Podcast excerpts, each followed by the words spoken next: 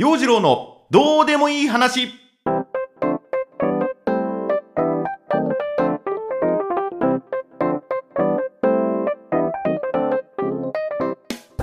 今週もスタート。陽次郎のどうでもいい話。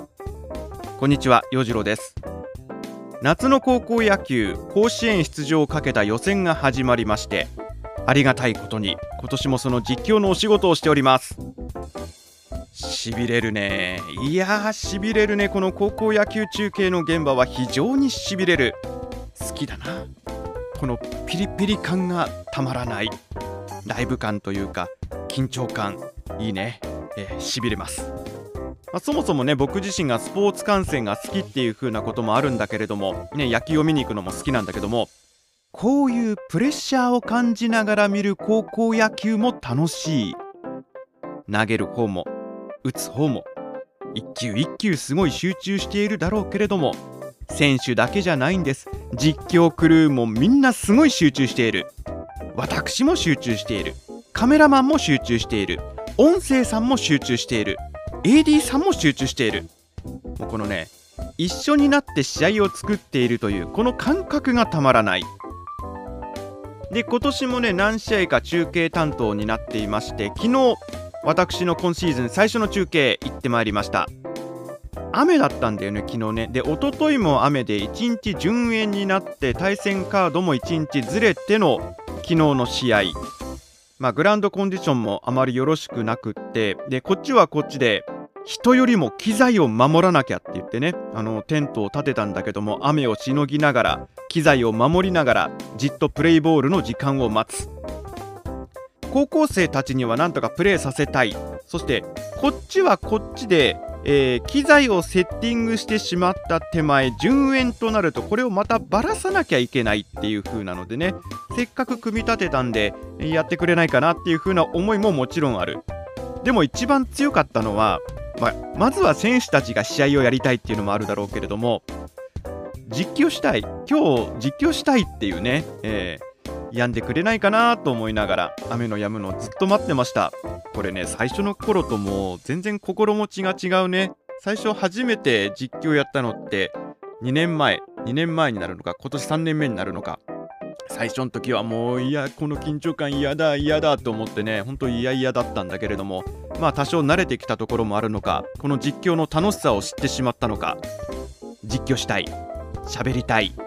試合をこうね両チームエールを送りながらこの試合をお届けしたい。そんな気持ちでずっと待ってました。3時間遅れでの第1試合がスタート。でこのまあほんとね緊張感はね最初初めて実況した時と変わりません。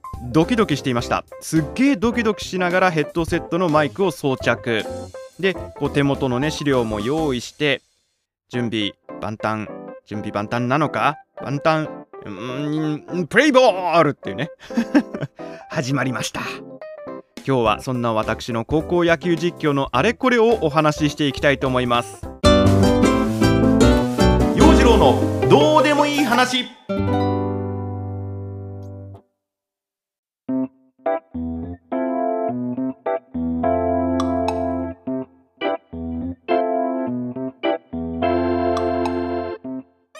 改めまして陽次郎です。そんなわけで今年も開幕しました第105回全国高等学校野球選手権記念新潟大会。高校球児とともに私も試合に挑む。そうこの挑むという姿勢で会場に入る。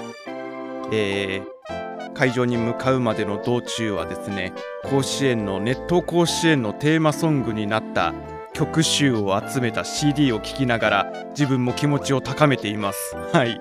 気持ち高めてます。で僕のやってるまず事前の準備として対戦カードの高校の情報を下調べする、まあ、ありがたいことにね事前にいろいろこう資料が送られてきたり高校野球選手メーカーみたいなそんなあの冊子も販売しているのでそれを買ってそれに目を通す。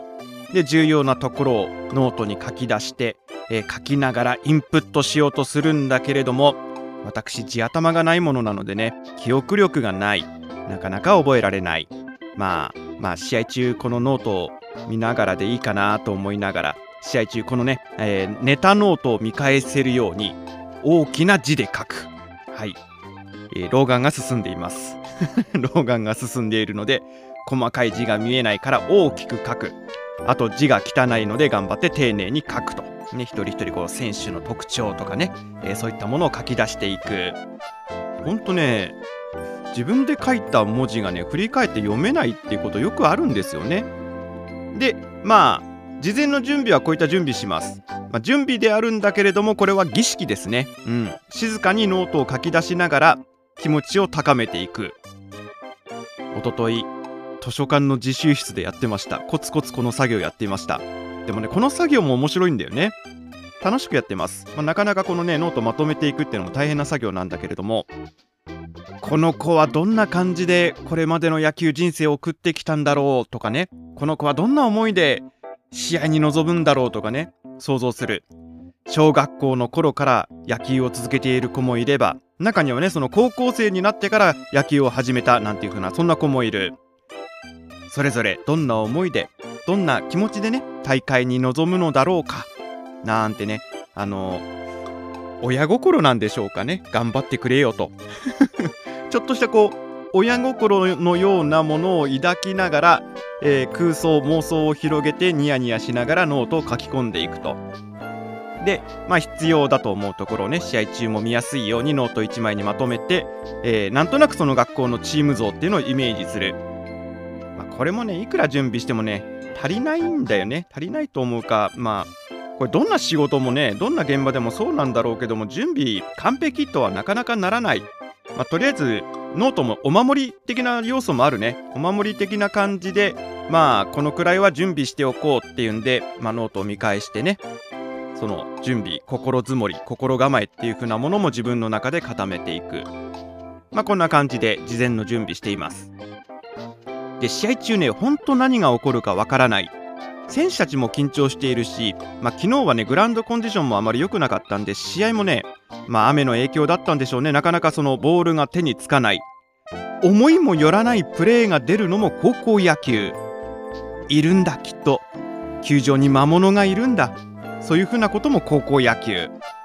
で見ているこっちは何でもないフライ何でもないゴロだと思ってみてもこれがどうして落とすこぼすトンネルするなんていうふうなことが起こったりもする。で一応頭の中でねショート回り込んでセカンドへ送球セカンドアウト一塁送球一塁もアウトダブルプレーってこうシミュレーションしているんだけれども実際に目の前ではそうは起こらない。そうはならないっていうね。えー、喋ってるこっちも慌てる。えーってなると言葉出てこなくなっちゃうんだよね。うん。ほんとね人間ちゅうものは 人間ちゅうものは思いもよらないことが起こると言葉を失うんですここは、まあ、反省点でもあるんですけどもね、ちゃんとね、その状況を的確にというか、しっかりとね、お伝えするっていうのが実況の役割なのかなと思ってね。まあでもよくあることなんです。よくあっちゃ困るけどもよくあることなんです。で、あとまたね、よく試合中に起こるのが、ふらふらっと上がったフライ、これはライト、ライト、ライト、ん？ライトじゃない、ファースト。ファーストフライ。打ち上がったボールを私見失っているっていう。これよくわかんない現象ですね。そういう現象が起こっている。ライトフライだと思っていたらファーストの内野フライだったっていうね。ボールの奇跡を追えない。これがよくある。だから、まあ、選手もねこうボールを見失ってしまうっていう風なこともあるんだろうけれども実況席からもボールを見失っちゃう。これも良くない。反省しています。しっかりとねこう球場全体を見渡すそういうこう視点視野の広さっていう風なことも必要なんだろうけれどもまあ、ボール見失っちゃうとどの選手が動いているのかっていうのでその状況を確認するっていう風なねまあそんなことでまあ、うん、キューバしのぎですよ。うん。まあそんなことで視野は広く持っていた方がいい。でねそのシートノックしている時もちょっと練習と思ってね今この辺りはフライライトとかねこういろいろこうブツブツ言いながら口でね喋りながらボールを追ってるんだけども、えー、このボールはライトライトライト動いてないぞ。ライトライトは何をしてるんだ？あーってなっちゃってる。ファーストフライだったっていうね。しょっちゅうですもうこれ。しょっちゅう。で個人的に今年の中継え昨日は2試合喋ってみての課題はうん一つ一つのねシーンについての表現力が足りない表現力というかね言葉のストックが足りないかなっていうね。うん。なんかワンパターンになっちゃってるっていう風なところがあるかな。その状況状況に合わせた的確なコメントができるようになったらいいかなっていうね。うん。それはまあおいおいというかしっかりと勉強してまた臨まなきゃいけないと思ってる。あとねずっと座ってるとお尻が痛くなる。お尻痛いんですわな。あの球場のバックネット裏にテントを立ててそこにこう簡易放送ブースをセッティングしてっていう風な形で中継してるんです。でバックネット裏の観客席っていうのが、まあ、そのまま放送席になるっていう感じ。本当にあの腰掛け用のフラットなベンチがしつらえてあってそこが放送ブースになっているんでそこに、まあ、昨日も言って3時間ですわ。3時間以上ま座っていたんで座るところ硬えなと。でこれは以前腰を痛めていた自分にとっては地味に来るなと。痛えなと、まあ、中継中はねこっちもねこう神経尖らしてるし集中してるしそんな痛みみたいなのは感じないんだけれども1日経ってみて今朝なんかお尻が痛い。お尻が今日地味に痛い。クッション持ってこうと、うん、今度の中継の時はちゃんとクッション持ってこう。多分ねうちにねあるんだわ。コメリかどっかで買ったハニカム構造の腰に優しいクッションってのがねあったはずなんでちょっと今日これから探して見つけて明日またねスタンバイなので持っていこうと思います、まあ、あとね暑さ対策雨対策、まあ、昨日テントの中でねテントを立ててその下で中継っていう風な感じで、まあ、資料を見ていたんだけども時折強い雨が降ってきて資料が濡れてしまって、えー、あとカバンの中もぐちゃぐちゃになってしまってですね今大変な思いをしています。はい資料がもうめくれない書き込みができないっていう風な感じでね、えー、これもねしっかり明日は対策を練って臨みたいと思います。まあいろいろあるんですよ。生でやっている現場っていうのはいろいろなハプニングがつきもので、まあ、そのハプニングに対しても対応していかなきゃいけないっていう風なことはもちろんあるんだけれども気持ち的にはやっぱねちゃんと実況しようちゃんと実況できるようになりたいと思ってね望んでいますんであの心がけとしてはどんな状況どんなハプニングが起こっても見ている人には分かりやすい実況というのを心がけていきたい。まだまだ洋次郎進化したい進化していきたいとそう思った昨日の実況中継でした。